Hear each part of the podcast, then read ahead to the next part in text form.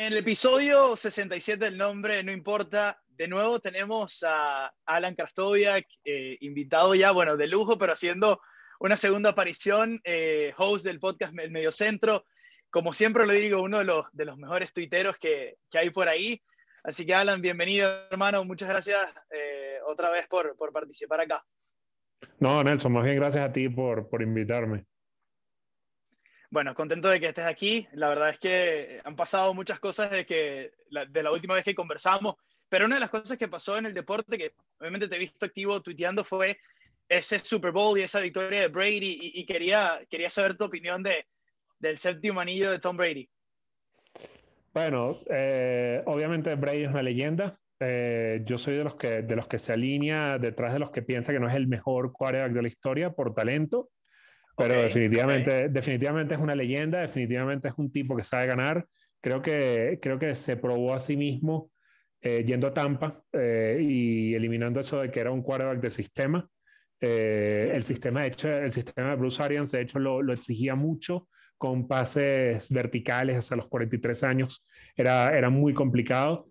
Pero creo que también Tampa hizo un gran trabajo. Le, le trajo a Fournette, le trajo a, a, a Gronk, y, le, lo rodeó de un equipo que, que, que le, le, dio todo lo que necesitaba para ganar y esa línea ofensiva que, que no lo tocaron durante todo el Super Bowl, ¿no? que a, a esa edad es súper importante no solo darle tiempo, sino darle la tranquilidad al quarterback de que, de que va, no va a estar recibiendo castigo como si le tocó al pobre Mahomes que, que estuvo por el piso hmm. todo el juego. Alan, veo que no estás solo. ¿Puedes presentar a, a, Aquí tienen, a, aquí tienen a Afi y por ahí están Canela, Sofía y Otto, que son los, los dueños de la casa en realidad. Ellos están prestando el espacio para grabar hoy. Listo, perfecto. bueno, no, sí, te quería preguntar por lo, de, por lo del Super Bowl. Y yo, o sea, yo decía en, a mitad de semana antes de, del Super Bowl que grababa una, una, pequeña sección que hacemos en, la, en, el, en el Instagram de, de HCM que se llama 90 segundos opinión. Yo decía que, que ya la carrera de Brady y su legado no, no puede ser cuestionado, ¿no? Y, y es que yo, yo fui un, fanático ávido de Peyton Manning. Comencé a, ver el, comencé a ver fútbol americano por Peyton Manning y obviamente esa rivalidad de Peyton y Brady, para el que era fanático de, de Manning, e, e, era muy, muy dura porque, porque Brady de una vez que comenzó su carrera ya sumó prácticamente tres Super Bowls en los primeros cinco años, ¿no? Entonces ya era dispareja y luego equipo tras equipo que los Patriots tenían, era equipo y equipo que vapuleaban a los Colts, hasta que, bueno, prácticamente consiguieron a punta de draft picks, Indianapolis conseguir un buen equipo que, que, tuviese una defensiva decente para acompañar a la gran ofensiva de Peyton, pero eh, yo decía que, que para mí ya Brady es el mejor de la historia, porque los números lo dicen, ¿no? Es muy difícil refutarle a los números, pero te quiero preguntar, para ti, ¿quién es el mejor? Oye, para mí, eh, de lo que yo he visto, eh, tiene que estar entre, entre Manning y Aaron Rodgers. Para mí son los dos mejores quarterbacks que yo he visto. Eh, yo creo que yo, de hecho, eh, no, o sea, a nivel ofensivo, quizás Peyton era, era un, un, quarterback más, más tieso, menos, menos movible, lo cual le, le, daba, le daba una dificultad añadida. Pero, por ejemplo, tenemos que recordar que ese Super Bowl que gana con, con Denver, lo gana luego una lesión de cuello que, que prácticamente mm. ni podía girar el cuello. Era, o sea, fue una, fue una victoria impresionante y fue una, una, también una forma de probarse él mismo que, que, que fuera del, del sistema de Indianapolis, fuera de no tener a Marvin Harrison, como su, como su arma, Dallas Clark, era un, era un quarterback que podía, que podía eh, dirigir un equipo que además tenía esa no-fly zone de, de, de, de Denver, de la, de la defensa, que era impresionante. Impresionante. Pero como dicen en el boxeo, libra por libra de los que yo he visto, está entre ellos dos, entre Rogers y Manning. De hecho, si tú te pones a ver al hermano de Peyton, a, a Eli, Eli tiene la misma cantidad de Super Bowls que, que Peyton, Peyton claro. y Eli no es ni la cuarta parte de quarterback de lo que fue Peyton. O sea, sí, eh, hay como... Manning lo, Manning lo, que tenía de Manning era el apellido, nada más. Exacto. Y, y, hay como un antes y un después, ¿no? En la posición por, por todo lo que implementó Peyton de, de los, cantar esa, esa jugada en el medio de la línea eh, ofensiva, o sea, el, el audible, cambiar la jugada, eh, hacer los dummies, una, un montón de cosas que le, que le implementó a la posición Peyton que, sin duda va a ser recordado. Pero, pero bueno, nosotros de hecho no estamos en, en este podcast o en esta conversación para hablar de, fútbol americano, pero lo vamos a hacer ya cuando, cuando venga la próxima temporada. Eh, de hecho, vamos a hacer es una previa de lo que serán los octavos de final de la Champions. Vamos a ir partido por partido, sobre todo con los más recientes, eh, porque creo que vale la pena. Hay, temáticas muy interesantes, Alan, y me, me, parece muy eh, curioso que en varios equipos, por ejemplo, desde que clasificaron hasta ahorita ya no, no tienen el mismo técnico, han pasado muchísimas cosas que, que, han afectado para bien y para mal en, varios equipos. Entonces creo que vale la pena eh, hacer esta previa. Así que bueno, con tu permiso, introducimos el primer cruce que es el Barcelona-París Saint-Germain. Hay que comenzar con todo, que es el martes. Y ese partido, bueno, esa serie como tal, el último enfrentamiento fue el, flamante 6 a 1. Eh, la remontada del Barcelona con Neymar de protagonista y ahora en este partido Neymar se pierde la serie prácticamente por la lesión y no va a estar. Pero ¿cómo ves esta, esta serie de entrada? Mira, son dos equipos que precisamente creo que cumplen lo que estás diciendo, ¿no? Eh, mucho ha cambiado desde el momento en que salieron sorteados hasta hoy, ¿no? De hecho, en París hay un nuevo técnico que ahora está en Londres. Eh, el Barcelona era, era una banda, era un equipo de terror, era una película de terror cada partido del Barcelona en aquel momento. Hoy es un equipo reconocible. Eh, creo que Koeman ha hecho un gran trabajo eh, sacando jugadores jóvenes, dándole a, dándole a Frankie de Jong un papel muy importante en el equipo, recuperando a Messi. Messi estaba irreconocible en aquel momento, su, estaba por debajo de sus expected goals, algo que creo que nunca le había pasado en su carrera y en, en, París está pasando lo contrario. Parece que Pochettino está, está metiendo mano en el equipo, pero, pero parece que todavía no termina de arrancar y es normal, es que tiene apenas un par de semanas allí. Eh, se le cae Neymar, que es medio sistema, se le cae Berratti además también, que parece que se va a perder por lo menos el partido de ida. Yo la veo mucho más pareja de lo que la veía en un principio. Eh, creo que una de las claves está en la baja de Ronald Araujo para, para el Barcelona. Eh, Araujo le había dado empaque defensivo, un, un, un, central que capaz de, de, responder en el cuerpo a cuerpo, capaz de responder en, un, en, espacios abiertos. Y el Barcelona no tiene en este momento con qué defender, por ejemplo, Mbappé. Entonces, creo que eso, creo, creo que allí eso va a pesar mucho, pero está mucho más pareja que antes. Y, y obviamente, pues cuando tienes eh, a Messi de un lado, eh, pues todo puede ocurrir, ¿no? Claro. Comenzamos por, por el Barça, el, encuentro de, del martes será en el Camp Nou y una de las piezas que, que también ha recuperado Kuman es, eh, no sé si, si el mismo Kuman o él mismo ha encontrado eh, nuevamente la varita, es, Griezmann. Eh, ha, venido de, de, buenas actuaciones. el día de hoy que estamos grabando sábado, Griezmann dio dos asistencias en la victoria del Barça 5-1 al Alavés y, y jugando un muy buen partido, volviendo al nivel que, bueno, que nos tenía acostumbrado Griezmann. Yo creo que al final del día había problemas de adaptación y creo que él mismo los ha resuelto con la calidad que tiene. Em, pero ha sido o es uno de esos puntos positivos que el Barça se va a encontrar eh, el martes también, con un Griezmann que, tiene mucha más confianza. Sí, definitivamente. Yo creo que tenía tiempo jugando bien, o sea, tenía tiempo haciendo eh, las cosas que el equipo le pedía y tenía, estaba teniendo muy mala suerte de cara al arco, ¿no? Eh, mm. Como decía Val los goles son como el ketchup. Cuando sale el primero, ya los demás empiezan a llegar. En lo que Crisman se quitó esa, esa, esa, presión de no poder meter gol, de, de, que todos los disparos le iban afuera. Creo que fue con los, creo que fueron dos goles en, en semis de Supercopa o algo así. Creo que fue el momento en el que, en el que empezó a notar eh, obviamente la confianza cambia. Eh, Ousmane Dembélé también está ayudando mucho, siendo muy responsable a nivel táctico, quedándose pinchado en una banda. Eh, el descubrimiento de Pedri, que parece, parece un futbolista sacado, ganado con lotería, porque quién se iba a imaginar que un fichaje baratísimo que venía de Las Palmas de segunda división, pues iba a, a, ser prácticamente capital en, en, la temporada de transición mm. del Barcelona. Eh, le encontró el, el camino al, a la sociedad de Young Busquets encontró a Ronald Araujo después de una lesión de, de, de, Piqué, o sea, parecía que el equipo se le caía a pedazos y empezó como a encontrar cosas. Yo estaría mucho más eh, inclinado a favorecer al Barcelona en posibilidades para, el, para, este, para este duelo si pudiesen contar con Araujo. Eh, creo, que, creo que el tema de la defensa de Lenglet y, y un Titi hoy, que, que, no creo que vaya a poner a Frankie de Jong como central ante, ante alguien como Mbappé, eh, hoy es, es una, una, desventaja competitiva para el Barcelona ante, ante un equipo como el PSG, pese a que no va a contar ni con Berratti, ni con Neymar, ni con Ángel Di María tampoco. Pero creo que hay suficiente pólvora allá arriba en Icardi, en Moiseski, en, en, en, en, Mbappé, en, Mbappé para, para complicar bastante, ¿no? Claro, el, el Barça que llega a una posición, yo creo que la prueba va a ser obviamente, vimos como entre semana el, Sevilla, eh, quizá bueno, con errores defensivos, el Sevilla eh, hizo un muy buen partido en el Sánchez Pizjuán, venciendo los 2 por 0 y, ahí se vieron esas falencias defensivas que tú decías, así que el, el, el Paris Saint Germain con más armas lo, lo, puede, o sea, puede hacer esto. Ahora, pasemos al, al, otro lado, ¿no? Tú lo decías, lo de, lo de Pochettino y, y algunos de los cambios que está haciendo pero bueno, hay que hablar de, Neymar, ¿no? Que ya tiene una, un historial de lesiones en este, en este periodo, suspensiones, lesiones, etcétera. En este periodo de tiempo del año, cuando se acercan las fiestas, cuando se acerca el cumpleaños de su hermana, que obviamente levanta suspicacias, ¿no? Todo el mundo está como con el Neymar se borra en este momento de la temporada, etcétera, etcétera.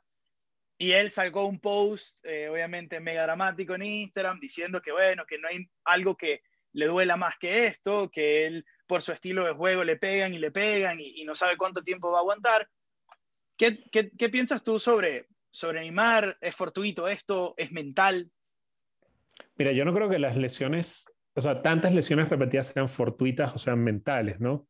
Eh, obviamente hay un componente allí del, del, castigo que recibe Neymar. Yo creo que, creo que incluso por encima de Messi, o yo no, yo no a Cristiano Ronaldo recibiendo tanto, tanto castigo. Pero yo creo que por encima de Messi, Neymar es el futbolista que más castigo recibe, sobre todo porque es el que más acumula balón, ¿no? Eh, obviamente hay un componente allí de el estilo de vida de él, tiene que haberlo. No soy médico ni estoy dentro de la vida de él, pero es muy, es muy extraño que siempre, eh, que siempre haya esta recurrencia de lesiones y Adicionalmente, que sean lesiones musculares que muchas veces están atadas o a, un, a, una predisposición eh, física de, de, cómo, de cómo es tu cuerpo o a, una, a una posición, o un tema eh, de, alimentación, ¿no? Eh, un caso, por ejemplo, es el de Dembélé, ¿no? Se sabía que Dembélé se lesionaba mucho porque no se cuidaba, porque no comía de forma adecuada, porque no descansaba las horas que tenía que descansar. más allá de eso, de, de, entender que no es algo, de que yo creo que no es algo fortuito, es una lástima para quienes nos gusta el fútbol estarnos perdiendo del que probablemente hoy, con el permiso de Messi y de Ronaldo, sea el mejor jugador del mundo. Porque, porque definitivamente es una lástima no poder disfrutar de esos jugadores eh, de ese nivel en estas, en estas instancias, ¿no? Sí, creo que, creo que no lo pudiste haber dicho mejor. Yo comparto eh, plenamente, de hecho, eh, yo soy fanático de, Neymar, o sea, yo, yo soy fanático del fútbol de Neymar. Creo que eh, el que no le gusta el fútbol de Neymar, bueno, no le gusta el fútbol, porque de verdad que lo que, lo que da es alegría, ¿no? Eh, en una cancha de fútbol. ahora te quiero preguntar algo con respecto a este partido, con respecto a la serie, porque parecía que cuando, cuando salió el cruce, los fanáticos del Barça se resignaron, porque el Paris Saint-Germain tiene incluso me atrevería a decir que más presión que el Barcelona para tener un resultado positivo. O sea, vienen, vienen de hacer una final que sí, la pierden con el todopoderoso Bayern, pero vienen de hacer la final de Champions y esperan tener resultados positivos, no pueden seguir ganando League On. Así que ahora más bien el Barça se convierte en el, en el prácticamente favorecido de esta situación, en donde el Paris Saint Germain llega con un cambio técnico y con la estrella afuera y el Barça recuperando su nivel. Entonces, ¿Quién tiene más presión acá? ¿Quién le puede pesar?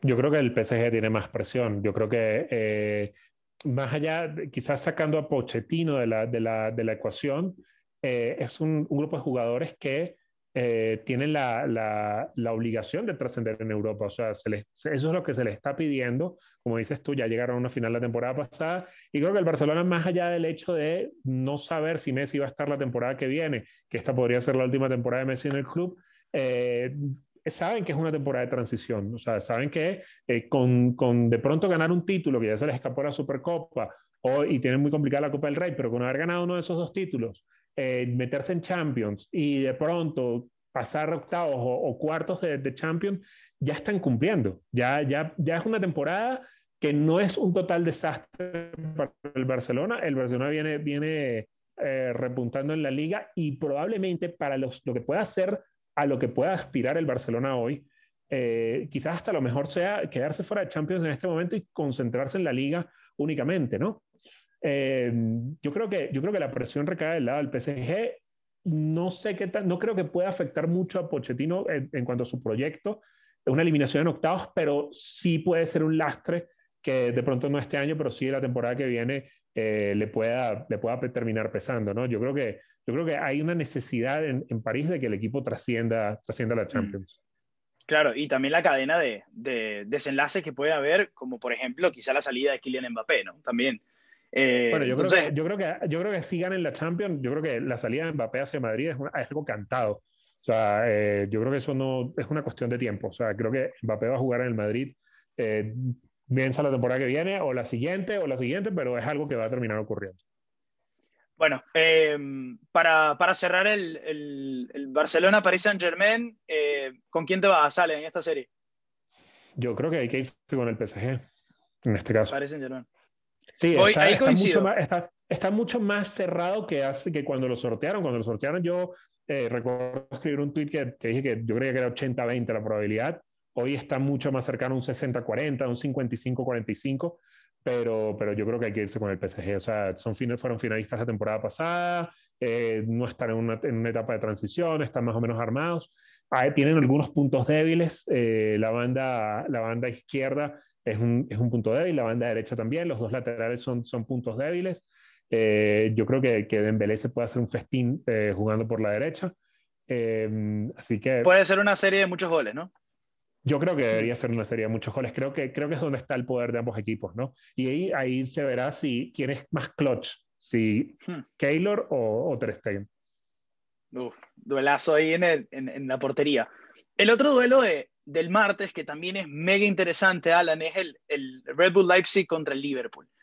Y, y, bueno, se torna muy interesante por el momento del Liverpool también, ¿no? Ya, sabía, ya se sabía, creo que la, la historia nos lo viene diciendo, el, momento de Leipzig, lo bien que juegan este equipo, lo que ha hecho Nagelsmann en, este equipo, de verdad que eh, ha dejado al, fanático del fútbol gratamente sorprendido, ¿no? Porque, porque también es un equipo que, que no te regala nada, tiene como muchas similaridades en, no tanto en las formas, pero sí en como lo que te despierta al, al Atalanta, por ejemplo, esos equipos que te van a sorprender, no, no, no, sabes muy bien qué lo que, lo que van a traer y de repente te muestran un fútbol increíble, ¿no?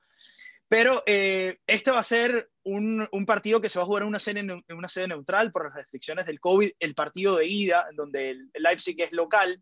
Eh, te, quiero, te quiero preguntar de entrada cómo, cómo ves esta serie sabiendo lo que, lo que está pasando en este momento en Liverpool. Mira, yo creo que es una serie de, de sistema contra talento, ¿no? Eh, estamos viendo que a Klopp, lamentablemente, y creo que no se le puede achacar la culpa a él, eh, se le está cayendo el equipo a pedazos. Hoy, hoy perdieron con Leicester 3-1. Eh, Addison está en un momento muy, eh, muy negativo, que era una de las certezas competitivas que tenía, que tenía mm, eh, Klopp. Se le cayó Diego Jota, que era el que le estaba ayudando a, a, levantar el equipo también con, con goles. Eh, Tiago no terminaba de entrar en el equipo, eh, no sabe cómo van a resultar los dos centrales que fichó, que son básicamente lo único que tiene para jugar allí. Y Nagelsmann es, eh, es un técnico muy, muy juguetón, un técnico que sabe encontrar las cosquillas al, al rival. Eh, es, es, un mini club. Eh, no, no, juegan a lo mismo, pero es, es, un mini club. Es, es un tipo que sabe ir a la, a la yugular. perdió muchísimo, obviamente, cuando, cuando se fue um, al Chelsea su delantero estrella, pero, pero creo, que, que, creo, que, creo que es una de las series más interesantes para ver. ¿Por qué? Porque tienes a un equipo que sabes que juega muy bien, de verdad que el Red Bull Leipzig es un equipo que es da gusto ver jugar, en donde sea, en, Champions, en, en, Bundesliga, donde sea, es un equipo que da gusto ver jugar y, y, que cambia mucho su forma, muta mucho su forma dentro de los partidos. Y ver por el otro lado qué puede Klopp sacar adelante con un equipo repleto de, de, de, su, de, su, de sus jugadores de confianza, de su batallón de confianza, pero muy mermado porque sabe que no, que no puede jugar a lo que normalmente juega con, los jugadores que tiene hoy. El Liverpool que tiene tres derrotas seguidas es el momento quizá más duro en, la, en, el, en el, periodo de Klopp. Perdieron el invicto en Anfield eh, que tenían de 67 partidos. De hecho, perdieron dos partidos seguidos en Anfield, cosa que no pasaba de, de hacía muchísimos años también. Y, bueno, pueden, con la derrota de hoy que tú comentabas, eh, el lunes juegan tanto eh, West Ham como Chelsea, podrían quedar hasta sextos después de esta jornada. Así que es un momento duro para, para Liverpool. Y, leía una, algo que me pareció interesante, que Brian Clough decía que eh, se solía quejar de que, en el, fútbol nunca te daba tiempo para disfrutar tu éxito, porque siempre había otro partido, otro, otra temporada y como que otra amenaza y precisamente creo que aplica muy bien a lo, a lo, que, lo que es el Liverpool en este momento y lo que es Klopp, ¿no? Porque las últimas tres temporadas han sido final de Champions, eh, victoria en Champions League, eh, se rompe la sequía de los, de los 30 años sin ganar en, la liga local. Y, ahora esta temporada, obviamente, por, como, como decías, ¿no? Creo que no le tenemos que achacar nada a Klopp, pero las circunstancias se han dado para que las lesiones hayan bueno, prácticamente hecho lo que, lo, que, lo que han querido con el equipo de Liverpool y piezas que estaban establecidas, como bien lo decías tú, Allison, han caído y piezas que no estaban establecidas no han encontrado, no han encontrado tampoco su rol y es lo que le está pasando a un jugador como Thiago, ¿no? Entonces, creo que el, el gran punto débil del Liverpool en este momento son los centrales, porque a pesar de que Allison pase por, por mal momento, creo que eh, al final del día esa, esa, esa dupla de centrales va a ser eh, o, está siendo el gran dolor de cabeza para Klopp. Sí, es que eh, yo lo conversaba con un amigo hoy yo le decía, oye, eh, por cierto, hablando de Brian Clough, hay una película genial que se llama The Damned United. Si no la han visto, vayan a ver la historia de los 30 días que pasa en Leeds. una maravilla de película, mi película favorita de fútbol. yo le decía, oye, es que si tú te pones a ver los equipos élite de Europa en los últimos 10 años, eh, al Madrid nunca se le ha caído Ramos una temporada entera, al Barça nunca se le ha caído Piqué una temporada entera, eh, al Bayern nunca se le ha caído Boateng o, algún, o algún central por una temporada entera. Eh, fue devastador, fue Van Dijk, que básicamente es su mejor jugador, es el mejor jugador del equipo, el mejor central del mundo. Se le cae Matip, se le cae Joe Gómez, o sea, se le caen tres centrales por todo un año. Eso no le pasa absolutamente a nadie. Entonces, ¿cómo, cómo básicamente yo creo que lo que está haciendo Klopp es es tratar de limitar el daño, ¿no? Eh, en la cabeza de Klopp, me imagino que su meta hoy es decir, bueno, vamos, tenemos que meternos en Champions el año que viene. Ya, listo, no hay más nada que hacer, porque obviamente para un equipo el presupuesto del Liverpool, quedarse fuera de Champions es una tragedia. Pero, pero yo creo que, que, que básicamente tratará de llegar en Champions tan lejos como, tan lejos como pueda, pero, pero el, el, el control de daños tiene que ser meterse en Champions para la temporada próxima. Ahora, yéndonos al, lado del, Leipzig, hablábamos de Nagelsmann, hablamos de, lo que ha logrado hacer este equipo con, los recursos que han tenido, porque se les, se les iba Werner y todavía han conseguido mantener una línea de rendimiento muy constante. Eh, están segundos en la Bundesliga. Eh, los últimos, en los últimos cinco partidos tienen cuatro victorias. La última derrota fue contra el Mainz hace ya tres semanas. Eh, es un equipo sólido, pero la deuda ha sido los partidos importantes, ¿no? Esas victorias importantes ante equipos grandes. Y obviamente no, no, no sé, como dicen los gringos, ¿no? It doesn't get any bigger than this. O sea, juegan contra el Liverpool en una serie en donde pueden choquear al mundo. Eh, ¿Está listo el Leipzig para, para dar esta estocada, Alan? Mira, eh, yo siempre he pensado que en Champions la, la clave para, para, trascender en Champions es ser puntual en las dos áreas. Es decir, tener un, un delantero que sea un atajo al gol, que, por ejemplo, el, caso el mejor caso de Cristiano Ronaldo, Cristiano Ronaldo con solo pararse en la cancha te garantizaba un gol en el partido, y el portero que te pare la complicada, que te pare el mano a mano, que te pare esa primera, esa primera jugada. Eh, yo siento que el, Leipzig no tiene eso, el Leipzig tiene mm. muchos sistemas que en el día a día siempre te ayuda a encontrar el camino para ganar, pero por ejemplo, yo recuerdo ese partido contra el Mainz que lo vi, fue un partido donde, donde, no, donde no jugaron bien, y no tenían eh, cómo, eh, cómo encontrar un atajo hacia el gol, cómo encontrar un atajo a, eh, a, tener a, simplemente ganar el partido aunque no lo merecieran. Entonces, eso es lo que me lleva a mí a dudar de este tipo de equipos en, en, en, Champions, ¿no? que, que si vienen un mal día y no juegan bien, no tienen un jugador que los saque adelante con un gol de la nada. Sí, y es que mejor no lo pudiste haber dicho, porque yo buscando estadísticas, me da cuenta que los máximos goleadores del Leipzig son tres jugadores y tienen cuatro goles, son en Kunku, Angelino y, eh, y, Joseph Poulsen, el suizo. Entonces, eh, por otro lado, te encuentras que el máximo goleador del Liverpool es Salah. Pero entonces también tienes a Mane, tienes a Firmino, y al final del día coincido contigo, creo que las, individuales, las individualidades van a pesar. Va a, va a haber el cambio de ser, el Leipzig no va a jugar en su estadio, va van a jugar en, en Hungría, en el, en el, en el Puskas Arena. Eh, yo creo que esto, al final del día, con estas circunstancias pandemia, creo que esto no, no, no va a afectar. No. Creo que ya prácticamente esto, están acostumbrados a esto. No, no creo que, o sea, de, hecho, de hecho eh, no, no, he revisado últimamente, pero, pero al principio del tema de la pandemia, cuando se reanudó la temporada pasada, se, se, demostraba que los números de los equipos como local no eran, no eran nada espectaculares. Entonces yo creo que, yo creo que eso no va a ser un hándicap, ¿no? Eh, pero sí va a ser muy interesante. Yo, de verdad, eh, me, me, llama mucho la atención el, el Barça PSG, pero este también me llama muchísimo la atención, ver cómo, cómo estos dos genios se van a, a enfrentar en uno al otro va a ser muy, muy atractivo, de verdad. Y bueno, y de hecho, fíjate que mencionas a Angeliño, que ha sido una de las, de las grandes apariciones de la, de la temporada. De hecho, el Leipzig va a ejecutar la, la, opción de compra de 18 millones de euros. Es uno de los futbolistas más atractivos de Europa. Y si bien es un futbolista que le pesa, le, le duele la espalda, o sea, le, a su espalda lo atacan mucho, eh, con facilidad, en ataque es muy interesante y es uno de los sí. futbolistas que, que llama la atención en Europa hoy. Otro punto interesante, pero creo que lo dejamos para cuando hablemos del Bayern, es la venta de, de Upamecano, que, que, bueno, creo que en, este, en esta serie, no, eh, o, el, o, al menos en todo el transitar esta temporada no va a afectar, pero habla de, bueno, lo, lo bien que hace las cosas el Bayern, ¿no? Impresionante. Eh, ¿Te vas entonces, te vas con la sorpresa o, o vas con el favorito? Bueno, el favorito entre comillas, el Liverpool. Mira, yo, yo creo que precisamente por eso, por, por el tema de la, de, de la, puntualidad de las individualidades, de que, de que yo no espero que Allison vuelva a fallar como ha fallado en los últimos dos partidos, eh, contra City, contra Leicester, eh, yo me voy con Liverpool. Voy a ir, te voy a ir a llevar la contraria en esta. A pesar de que creo que va a ganar el Liverpool, eh, voy con el Leipzig. Y así queda el clip. O sea, corto todo lo que viene en el contexto anterior quedé el clip y dije que iba el Leipzig. este, Alan, vámonos entonces al, al, miércoles. El miércoles es Porto Juve. Y particularidad a ti que te gusta obviamente el fútbol, el fútbol de antaño.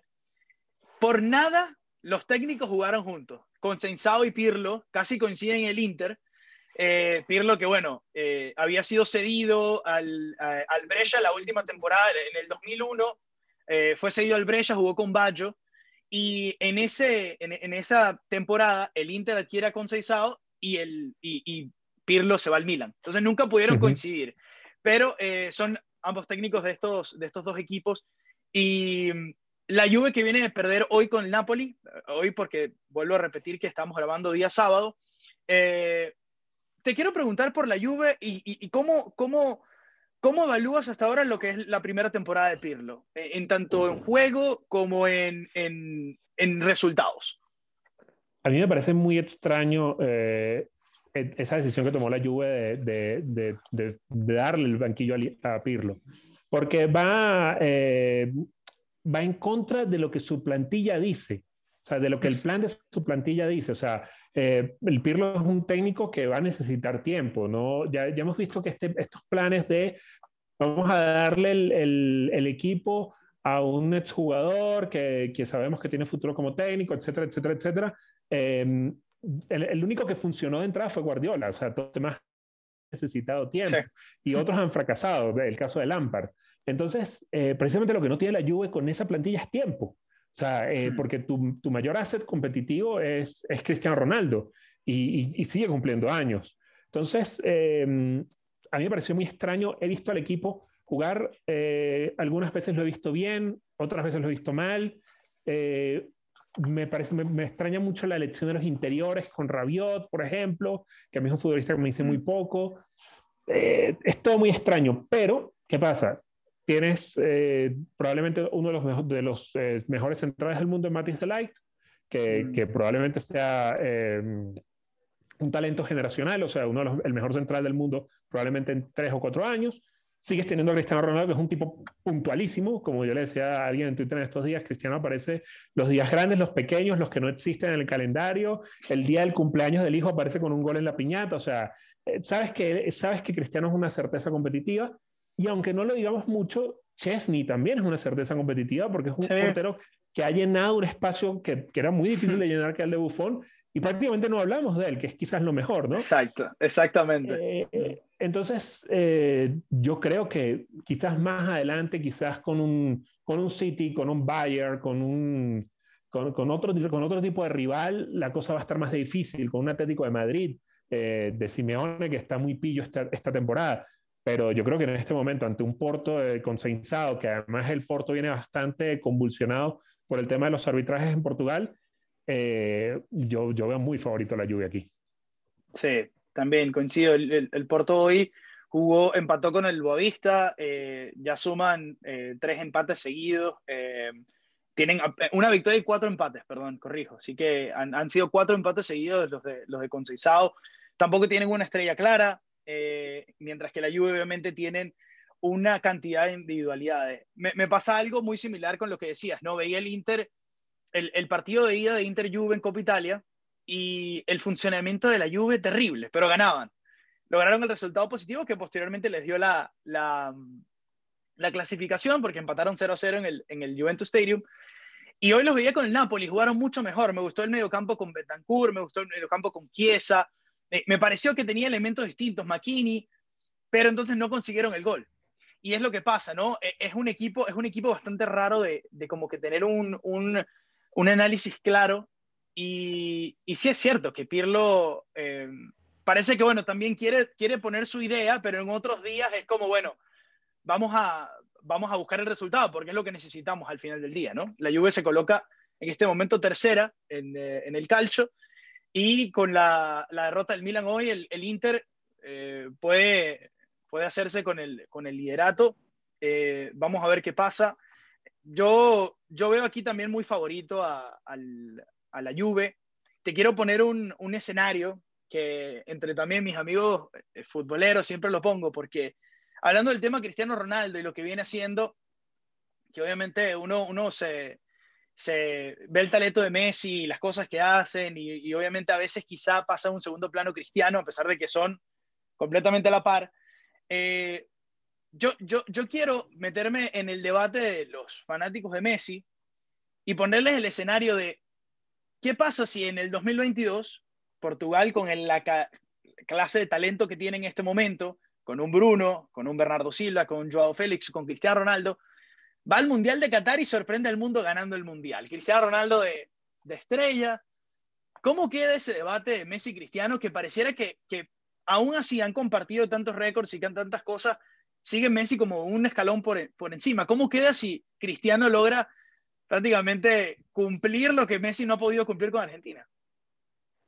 Mira, es que eh, para mí eso es muy llamativo, ¿no? Porque yo, si, sin pensar en esa situación hipotética, yo trato de, de hacer una, un escalón de los mejores de la historia, una, una, un, una, clasificación de los mejores de la historia, y yo no sé cuál es el lugar eh, justo para Cristiano Ronaldo. O sea, eh, o sea, es, es, muy, es muy complicado. ¿Por qué? Porque yo sí creo que, que por talento Messi lo supera, pero eh, es que, o sea, yo creo que son contados los futbolistas que hayan podido seguirle el, ritmo a Messi durante tantos años. O sea, estamos hablando de ese nivel de talento.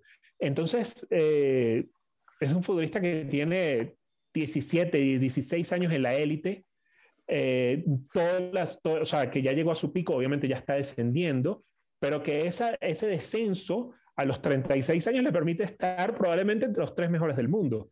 Y encontramos dentro de Cristiano cuatro o cinco versiones diferentes de Cristiano, porque es que no se parece al extremo regateador que llegó a, Old Trafford y que jugaba en el Sporting de Lisboa. Eh, es otra cosa. Y, cada temporada parece que va encontrando la mejor forma o el mejor lugar para explotar el, talento que tiene, que es eh, obviamente infinito, pero, pero las características que le quedan de juego de la, de la forma más, eh, más eh, positiva, ¿no? O sea, mm. eh, ya no puedo hacer esas carreras que, que incluso hacía en el Madrid, que recuerdo que era una jugada, recuerdo un gol a la Roma que nunca se me va a olvidar, eh, pasó a la banda derecha a la banda izquierda, de, que, que, fue donde empezó la banda derecha, se mudó a la banda izquierda a jugar, carrera, re, llegaba al, al, al, al, vértice del área, recorte hacia adentro y tan, gol. Sí.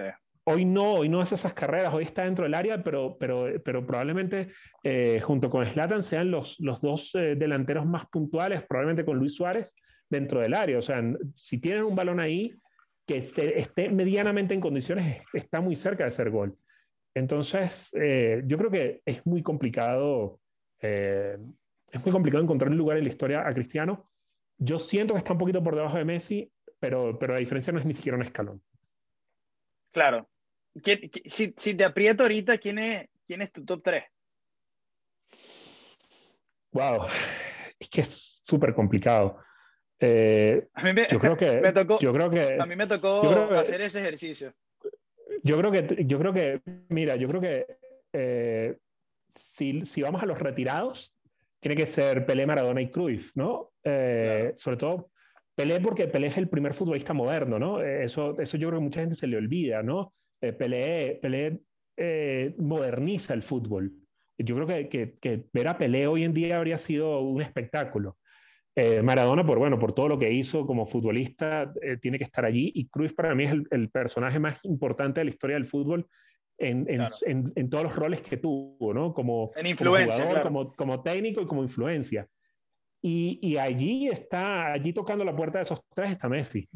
Pero entonces es lo que te digo, si la distancia entre Messi y, Cristiano, y, Cristiano es tanta, y yo pienso, por ejemplo, en, en Di Stefano, pienso en Beckenbauer, piensas en Eusebio, eh, ¿dónde los acomodas, no? O sea... Zidane, eh, Ronaldo, Nazario, claro. También, o sea, eh, quizás el caso de Ronaldo es el más, el más trágico, porque el, el, mejor Ronaldo nos duró dos años.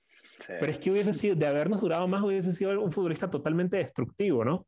Entonces, eh, o sea, eh, es un futbolista, yo siempre digo que, que, Mbappé, yo a mí me gusta decirle Mbappé el de Ronaldé, porque creo que es lo más parecido que tenemos a, a Ronaldo, ¿no? Al, al, gordito. Y fíjate que yo, eh, de hecho, esa captura la, la, puse en Twitter porque me dio mucha risa.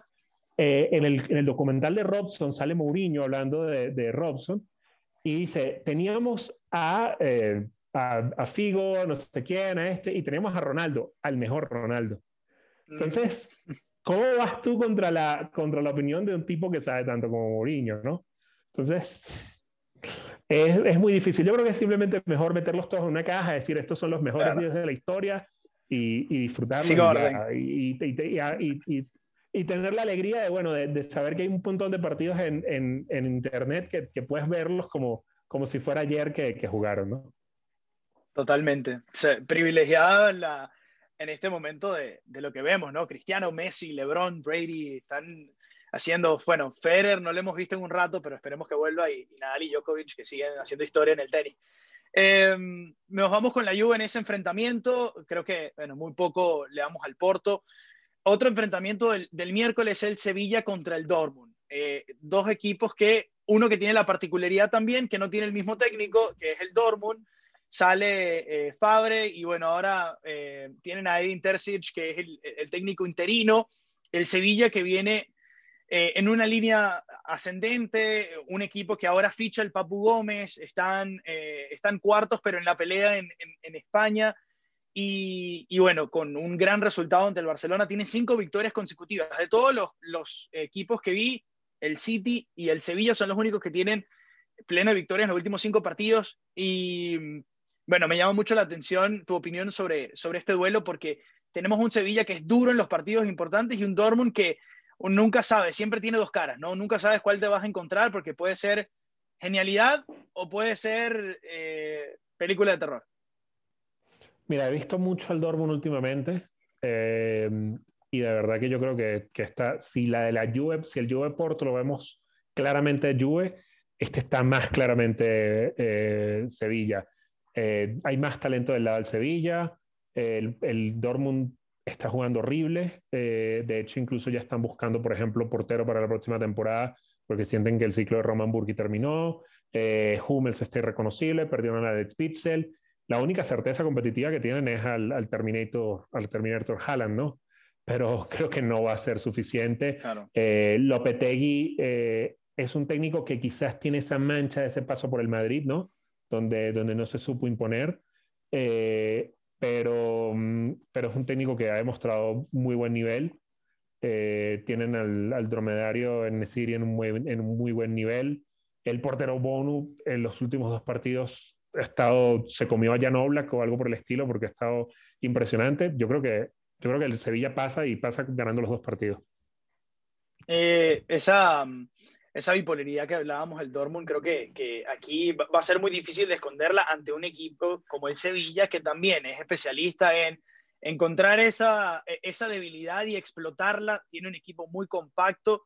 Y te quiero preguntar, obviamente, añaden al Papu Gómez, eh, eh, o sea, ya una plantilla que tenía eh, recursos y, buenos jugadores, ahora añades al Papu Gómez, que es un jugador que yo creo que incluso cae perfecto en un sistema como este, con un entrenador como es Lopetegui, que es un entrenador de, jugador, un entrenador que le da la confianza al jugador, y con el talento del Papu en España, puede, eh, puede florecer, ¿no? Lo perdimos en el Atalanta, pero ahora lo recuperamos al Sevilla.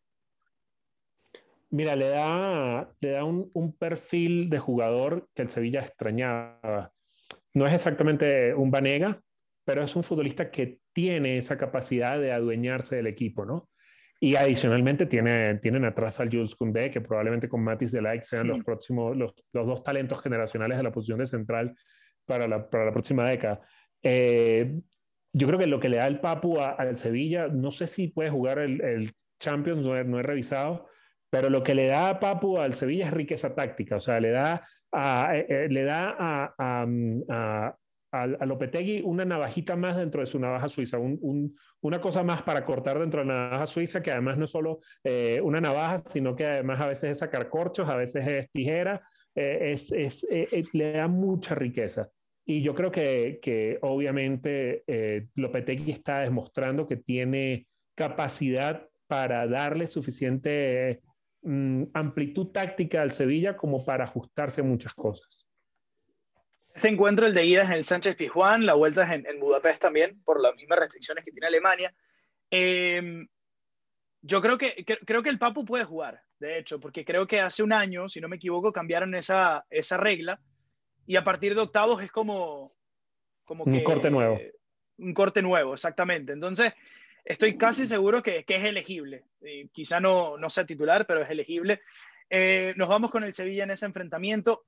Eh, vamos a hacer el ejercicio porque aún, obviamente, pueden, puede pasar muchas cosas. Hay una semana de por medio a los enfrentamientos de, del, del 23 y 24 que son eh, están espectaculares, pero vamos a, analizarlos por, por, encima porque obviamente no tenemos los números tan claros y puede pasar lo que sea en una semana, ¿no? Eh, comenzando por el Atlético Chelsea. Otro equipo en el Chelsea que cambia de técnico, clasificaron con Lampard, ahora está Tuchel que, que sigue en Champions. este es uno que no le van a, restringir porque sigue en Champions, que clasificó octavos con el Paris Saint-Germain, pero ahora va a jugar los octavos contra el Chelsea. Y eh, con el Chelsea y se enfrentan al Atlético Madrid, que es el equipo también eh, un equipo enrachado, un equipo en un momento muy dulce, que han encontrado a un Suárez, eh, bueno, que se encontraron prácticamente en ese mercado a un Suárez que estaba haciendo como que no lo querían en su equipo. Y Atlético dijo, ¿sabes qué? Ven acá, dámelo acá, que yo, yo lo voy a hacer, yo lo voy a, lo voy a renacer.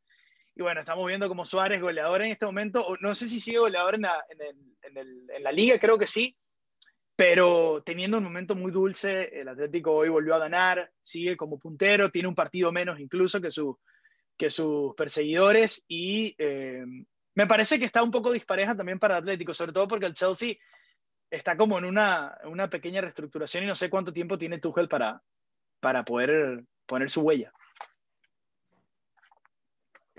Mira, yo, yo lo veo, yo veo esta serie del Atlético como la serie del Liverpool Atleti de la temporada que pasaba. Eh, ¿Por hmm. qué?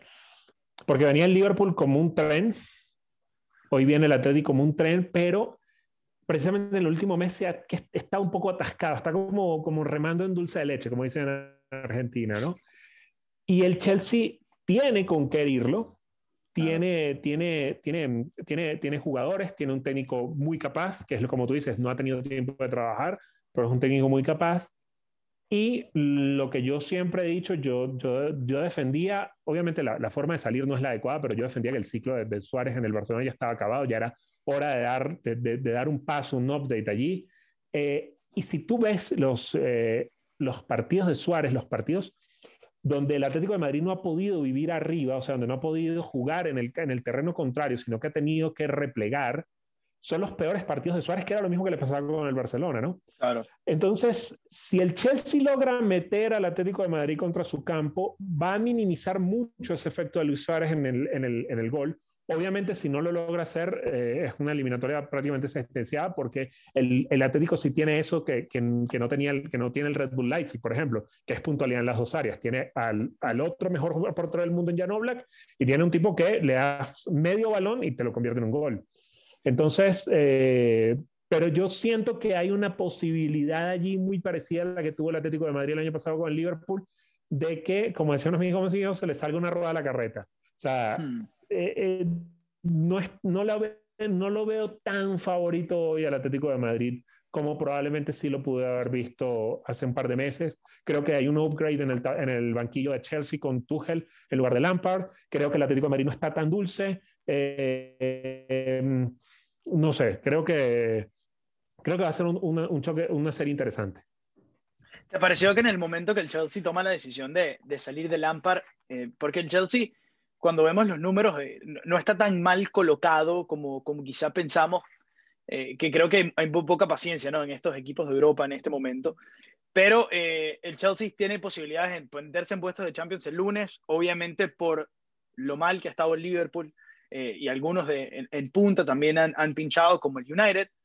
Eh, pero quiero que me des tu evaluación del trabajo de Lampard y, y, si considerabas justo que el momento que fuera el, el, necesario para hacer el cambio. Mira, yo creo que, yo creo que después de, de ver lo que hizo la temporada pasada, hay, hay un video muy interesante y aquí siempre es bueno irse a, a los expertos. Hay un video muy interesante de la media inglesa acerca del despido de Lampard eh, y, ellos citan varios, varias, varias cosas allí. Eh, la primera de, de, de, que a Lampard le fue muy bien dirigiendo un equipo de juveniles, pero no le ha ido tan claro. bien dirigiendo a un equipo de hombres, ¿no? Uh -huh. eh, adicionalmente, tiene que tratar con la mano derecha de, de Abramovich, que es eh, esta, esta rusa, no recuerdo el nombre, que, que dirige al equipo. Y, por ejemplo, un, una, un, una, un, malestar que había dentro del Chelsea con Lampard, según explican en la media inglesa, era eh, cómo Kepa, que costó 70 millones de euros, claro. prácticamente hoy no vale nada, ¿no? Eh, para un equipo que, le interesan esos temas, esos son aspectos que son muy importantes considerar, porque la pérdida para, para el equipo a nivel de dinero puede ser de 50 o 60 millones eh, a la hora de, de, vender a Kepa, ¿no? Y Kepa no tiene prácticamente valor de mercado y, y, y le achacan parte de eso a Lampard. También hablan de que, es un, de que era un vestuario que estaba bastante eh, desordenado. Y creo que es eh, lo que yo llamo el, el, el, teorema Ancelotti. Yo recuerdo muy bien el momento en el cual el Milan sale de Fatih Terim para firmar a Ancelotti. No era que el Milan en aquel momento estuviera muy mal, claro. pero era una oportunidad que no podían dejar pasar. Hmm. Creo, que, creo que este es el teorema Ancelotti de nuevo. Oye, quizás no estamos tan mal, pero ¿cuándo vamos a tener un técnico del nivel de Tuchel otra vez libre para claro. poder firmarlo? Entonces, eh, creo que eso, eh, desencadenó las cosas, eh, digamos, eso yo creo que precipitó las cosas sobre, sobre Lampard. Creo que había perdido el equipo, creo que se había ganado un poco más de tiempo, pero comprendo la decisión del, del Chelsea. Y lo que le, la cantidad de armas interesantes que le quedan a, a Tuchel, porque también, primero las conoce y segundo, que Tuchel es este tipo de técnico que a los jugadores jóvenes le, le, saca el jugo y esto va a terminar siendo muy interesante ver cómo puede impactar en eh, tanto Werner, que creo que es el más consolidado de todos, pero eh, importante destacar a, a Havertz, a, a, uno que ya lo tuvo, que es Pulisic, y obviamente también a, a que no ha, quizás el que no ha, eh, creo que ni Havertz ni Ziyech han, han logrado carburar, pero bueno, va a tener un van a tener ahora un técnico, o tienen ahora un técnico que, que creo Mira, que va a saber que, acomodarlo. Yo creo que si alguien quiere situarse en situación de cómo puede ser esta eliminatoria, no puede mirar al Atlético de Madrid en liga. Tiene que mirar al Atlético claro. de Madrid que jugó contra el Bayern. Y contra el Bayern se vio muy mal en primera ronda. Obviamente el Chelsea no tiene el nivel del Bayern en primera ronda. De hecho, el Bayern de hoy no tiene el nivel de ese Bayern. Pero yo creo que, ya que acabas de citar los nombres, yo creo que el Atlético de Madrid no se enfrentaba en toda la temporada a un ataque con un Werner, Ziyech y Pulisic.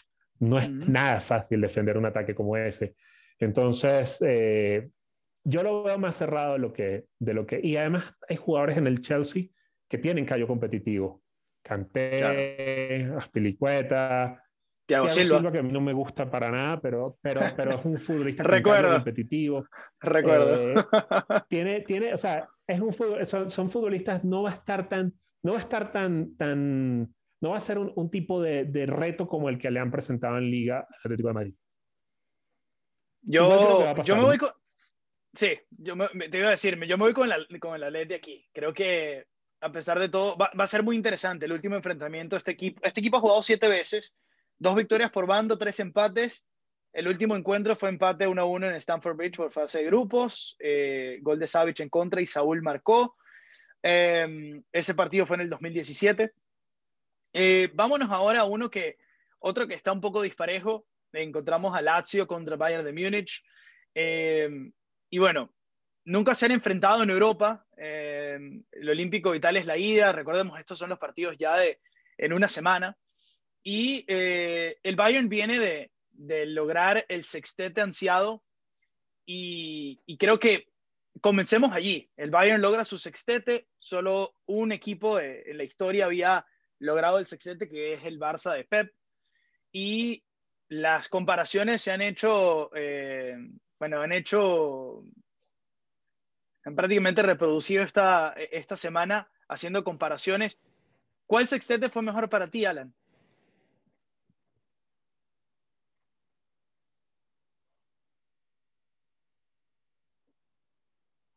Aló, ¿me escuchas, Alan? Sí, sí, te oigo. Eh, ah. Mira, yo creo que yo creo que eh, si comparamos el, el, Barça de Pep con el Bayern de Flick, yo creo que, que obviamente el Barça de Pep eh, sigue siendo mejor, ¿no? Eh, creo que fue un equipo, de hecho, creo que ni siquiera ese Barça del Sextete es la mejor versión del Barça de Pep, pero, pero yo creo que fue un equipo histórico, probablemente oposita a ser uno de los mejores equipos de la historia, ¿no? Claro. el Bayern de Flick fue muy bueno durante una gran parte de la temporada, pero no creo que esté al mismo nivel.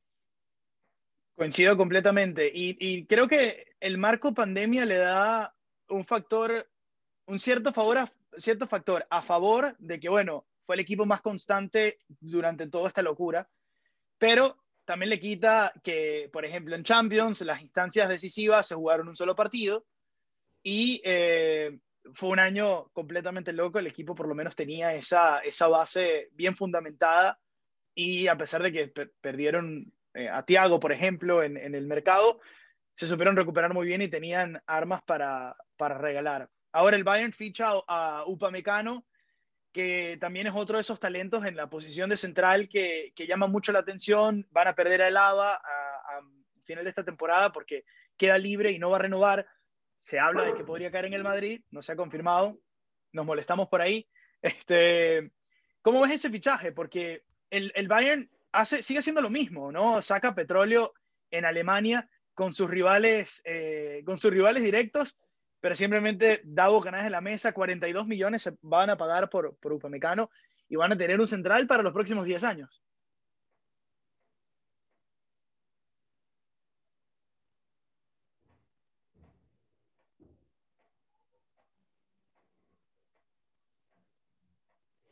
Eh, a ver, no sé si me escuchas, que se me se congeló por un segundo. Ah, se congeló. ¿Me escuchaste? Sí. Sí, bueno, eh, sí, sí, te escuché. Eh, sí, yo creo que, yo creo que es un, un proceso muy Bayern, lo, que, lo que acaban de hacer. Alaba pedía un montón de dinero, probablemente lo que, lo que Alaba les iba a costar en un par de años es lo que invirtieron en el fichaje de Upamecano. Y como dices tú, Alaba ya está cerca de los 30 años y Upamecano es un futbolista muy joven. Me recuerda mucho al movimiento que hicieron cuando trajeron a Jerome Boateng, que, llega desde el City, llegó desde el City en aquella época. Me recuerda mucho a eso, ¿por qué? Porque es un central bastante imperfecto, bastante eh, que, requiere, que necesita bastante trabajo, pero un talento definitivo, o sea, eh, tiene todas las herramientas para ser un gran central, ¿no? Eh, creo que por eso, em, creo que por eso, es un, movimiento muy Bayern, un movimiento de, rejuvenecer el, equipo, parecido a lo que hicieron con Tiago. Eh, Tiago, Tiago estaba cerca de los 30 años, un futbolista con, con, un historial de lesiones. Eh, bueno, los quieres, quieres irte, vete, adelante. Mejor jugador de la final de Champions, pero no hay ningún inconveniente. Aquí tiene que haber otros futbolistas para, para, para, para llevar adelante esto. Creo que el Lazio se va a encontrar con el peor Bayern desde que Flick empezó a entrenar el equipo. Eh, pero obviamente sí creo que, que, la, eliminatoria está muy abierta a favor del, del Bayern. No debería, no debería tener problemas para clasificar. Tiene mucha pólvora, a pesar de que también eh, es lo que he visto en los últimos partidos, que parece un equipo que está como utilizando o robándote el término que decías, atascado, ¿no?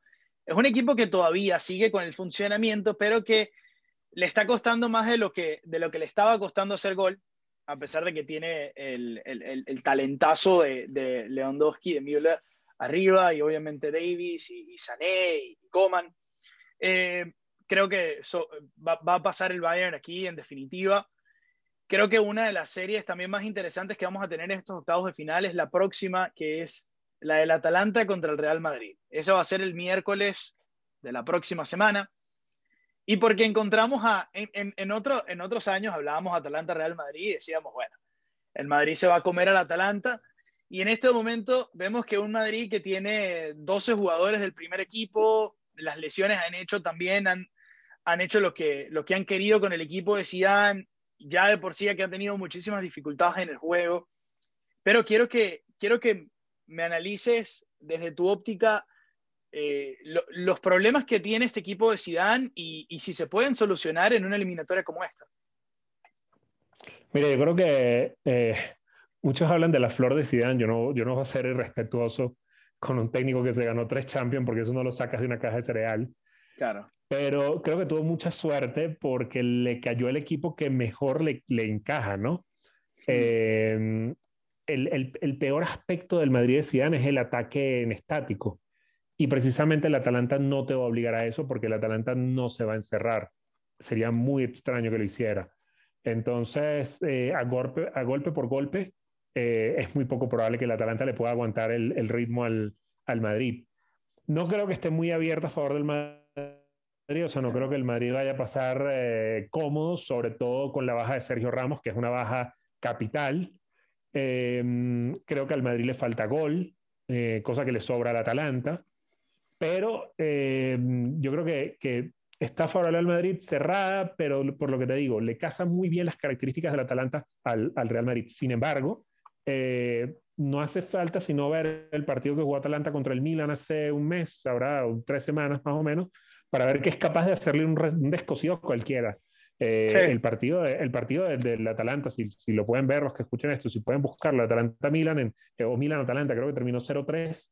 Eh, el baile que le pegan al Milan es, eh, pero, o sea, espectacular. Entonces, que une Madrid con Lucas Vázquez por un lado, con Barán por el otro que no está en su mejor momento, con eh, probablemente Nacho, el otro central.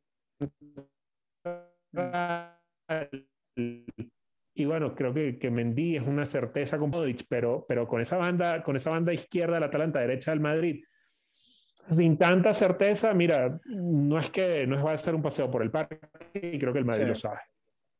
Bueno, el, el día de, eh, de, mañana veremos Carvajal vuelve a la convocatoria, probablemente vea minutos eh, y eso quizá, bueno, le dé un poco más de tranquilidad al equipo de Zidane por esa banda. Eh, pero hablando de, del rendimiento en, en, liga, a mí, a mí una de las cosas que, que me, me han parecido, sobre todo en estos últimos partidos, viendo la derrota cuando perdieron contra el Levante, ha sido el desperdicio de que en este momento el Madrid no tiene, no tiene un jugador completamente inconstante, un jugador irregular que se sabía, ¿no? Porque es este tipo de jugadores, ¿no? Benzema es eh, un gran delantero, pero un jugador que es sumamente colectivo y que también no es ese jugador que cumple fin de semana tras fin de semana. Un jugador que también necesita juego asociativo para él también florecer.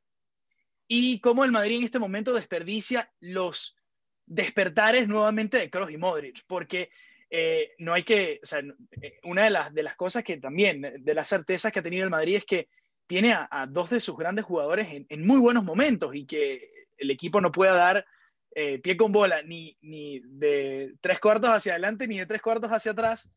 Eh, da, da, da un poco de dolor verlo.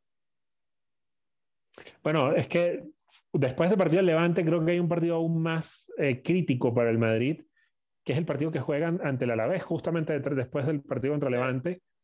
Y era, era, era, incluso frustrante, yo no soy seguidor del Madrid, pero es frustrante ver a dos, a dos volantes, a dos interiores como Modric y Cruz, y Cross produciendo ventaja sobre ventaja, ventaja tras ventaja, ventaja tras ventaja, y que nadie de los que estaba arriba la pudiese capitalizar. Eh, creo, que, creo que era, era, un, era una situación, eh, era, era, era, frustrante ver, ver eso en el, en el, en el, campo ese día. Finalmente lo, lo sacó Barán con dos jugadas, de, de, una de cabeza, el otro que llega después de la jugada, pero eh, ha, sido, ha sido frustrante. Ahora, el Madrid necesita hacer un cambio de técnico, Alan, ya teniendo en cuenta lo que, lo que están viviendo para el final de la temporada, o se le debe dar más tiempo a Zidane porque también muchas de estas condiciones y estas circunstancias no las puede controlar. Hablo de las lesiones, obviamente. Yo creo que, yo creo que, yo creo que, yo creo que el caso del Madrid es un caso ahí, pueden buscarlo en Twitter, Alberto Egea, creo que el, usuario es arroba stopper, S-T-T-O-P-R, que es eh, un analista del Madrid excelente, y, y, él escribió algo con lo cual yo concuerdo al 100%. Yo creo que el, el, la, es algo parecido a lo que pasa en la Juve. No es que Zidane esté mal o que la política deportiva del, Madrid esté mal, es que no concuerdan. Eh, el Madrid fichó una serie de futbolistas jóvenes entendiendo cómo se iba a mover el mercado a partir de la, aparición del PSG y del Manchester City como grandes compradores y ahora los equipos de la Premier también como grandes compradores y de que no iban a poder competir en igualdad de condiciones contra ellos y tratar de armar un equipo a partir de esos futbolistas jóvenes. ¿Qué ha pasado? Zidane no es el técnico adecuado para desarrollar esos futbolistas jóvenes, para desarrollar un Ceballos, para desarrollar un Odegaard, para desarrollar incluso un Marco Asensio, ¿no? Si tú ves a Marco Asensio hoy, tiene los mismos defectos que tenía hace cuatro años. Entonces yo creo que o el Madrid modifica su política deportiva, que creo que es prácticamente imposible por un tema económico, o encuentra un técnico que esté en la disposición de hacer, o esté en la disposición, no, que sus eh, posibilidades o que sus, sus, capacidades casen mejor con ese desarrollo de talento. Para mí eh, era una, una, apuesta segura fichar a Pochettino. No sé por qué no lo fichan, no sé si el técnico no quiere, no sé si Florentino no lo vio, pero para mí era el técnico adecuado para desarrollar todos esos futbolistas que son más son futbolistas de muchísimo talento. Claro. Eh, en esta también concuerdo, creo que el, el Madrid al final va, va, a sacar la casta. Eh, bueno, uno no, no, puede descartar una sorpresa de un equipo tan, tan escurridizo como el Atalanta. Y eh, bueno, finalmente el Mönchengladbach contra el City, el equipo más en forma de Europa, que está jugando el mejor fútbol en Europa. Hoy lo hicieron un repaso al, al, al Tottenham de Mourinho.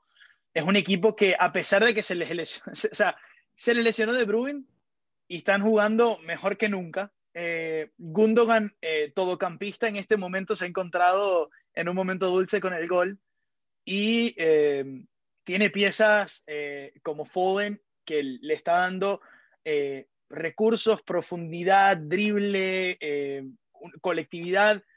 Y entonces todavía tienes a Bernardo, tienes a Mares, parece que dieron con los centrales en Stones y, y Rubén Neves. Y, también los, o sea, puede intercambiar a los laterales y funcionan, Cancelo, Sinchenko, Mendy, etc. Este equipo del City es una máquina. Es una de las eliminatorias más interesantes porque eh, Marco Rosa, el, entrenador del Gladbach, también es muy bueno. Obviamente no tiene el nivel de talento que tiene el City, pero, pero es un equipo que juega muy bien. Y, y, sí, definitivamente el City está jugando maravillosamente bien. Encontraron el central en Rubén Díaz. Rubén Díaz ha mejorado a Stones a, a, un nivel que nadie esperaba ya. Yo pensé que ya Stones estaba perdido. Eh, fíjate que ni siquiera hemos escuchado a Nathan Ake, que fue otro de los fichajes del verano. Está ahí como guardado en una caja. Eh, yo creo que lo que le falta al City, volviendo otra vez sobre el tema de lo mismo del Leipzig, eh, es esa puntualidad en el área contraria. Creo que ya la consiguieron en el área propia con Rubén Díaz que es un central mandón, de estos centrales que, que, te, que te sacan adelante el equipo. Pero si el City está en un mal día y no encuentra los caminos al gol de la forma común para encontrarlos, no es el equipo que te va a tirar un centro al área y va a encontrar un cabezazo o va a, va a encontrar un delantero que se haga el gol el mismo, ¿no? eh, eso en, Champions penaliza muchísimo, ¿no? Entonces, eh, yo creo que para el City empieza un camino de, no sabemos si va a haber otra vez otra Final Eight o un Final Four, pero empieza un camino técnicamente de siete partidos de no puede fallar en ninguno si quiere ser campeón de Europa. Eh, si viene un mal día, sobre todo de, de, pronto los partidos de ida y vuelta, si viene un mal día, bueno, en la, en la, vuelta te puedes recuperar o con lo que hiciste en la ida puedes aguantar en la vuelta. Pero si es a un solo partido, tienes que venir muy bien, eh, muy perfecto para poder eh, ganar. Ese creo que es el gran hándicap que tiene el City de Guardiola. Y el Gladbach que la, la, línea que nos mostró en, en esa fase de grupo fue una línea que en el partido en donde le puedes dar alguna posibilidad, te mata, ¿no? Porque tiene, tiene mucho, eh, mucha claridad de cara al gol. Ahora, es un equipo que defensivamente eh, sí tiene falencias y esto creo que es lo que puede aprovechar el, el City, porque lo de Gisdol ha sido muy bueno eh, y, coincido, pero todavía, todavía pienso que en este tipo de instancias y con, con un gigante como el City, con tantos recursos, creo que se van a quedar cortos. Sí, definitivamente talento contra talento no hay, no hay color. O sea, puedes tener muchas herramientas desde el banco con Ross, pero, pero talento contra talento no hay, no hay forma de competirle al City, ¿no? Y adicionalmente, si ese talento viene eh, jugando también como viene jugando el City, pues más complicado todavía. Bueno, eh, lo que sí es cierto es que vamos a tener unos, eh, unos octavos espectaculares. Y, y, bueno, te agradezco muchísimo el tiempo, Alan, de que podamos haber tenido esta charla extensa analizando punto por punto, eh, equipo por equipo y, bueno, cuando, cuando termine analizamos los cuartos entonces. Claro, cómo no, faltaba más. De verdad que más bien gracias. Siempre es un placer eh, poder pasar por aquí al podcast sin nombre, ¿no? sí, el nombre no importa, el nombre no importa, no tiene nombre. Bueno, muchísimas gracias por, por, invitarme. De verdad que siempre que quieran eh, paso por aquí por el, por el nombre, no importa. Aquí yo soy malísimo con los nombres, así que es bueno que no tenga nombre porque es más, difícil que me equivoque. Exacto, el podcast y ya, listo, le dices el podcast. Eh, el, el Mediocentro eh, tuvo un episodio bien interesante esta, esta última semana, ¿no? Sí, eh, hice un episodio acerca de valor y precio en el, en el fútbol, eh, explicando la diferencia entre valor de mercado, valor contable y, y precio. Eh, para, sobre todo para esos temas de que la gente entienda un poco, eh, eh, mi background es ese, yo soy administrador con una especialidad en finanzas y, y, y, ese es, digamos, de donde vengo, ¿no? Que me dediqué a otra cosa, ya, ya, ya, ya me llevó por allí, pero eso fue lo que aprendí en la universidad. Y me parece muy interesante porque siempre, se, siempre son términos muy complejos. De hecho, dedicas mucho tiempo en la universidad a aprender la diferencia entre ambos, entre ambos términos, entre valor y precio y me pareció interesante poder eh, darle a la gente un poquito de, de esa, esa, información, tratando de no hacer un tratado de contabilidad y economía en, el episodio, pero sí de explicar la diferencia entre ambas cosas. Espectacular. Pueden, pueden ir a verlo en YouTube, ¿no? Pueden, pueden escucharlo en YouTube y en eh, Spotify.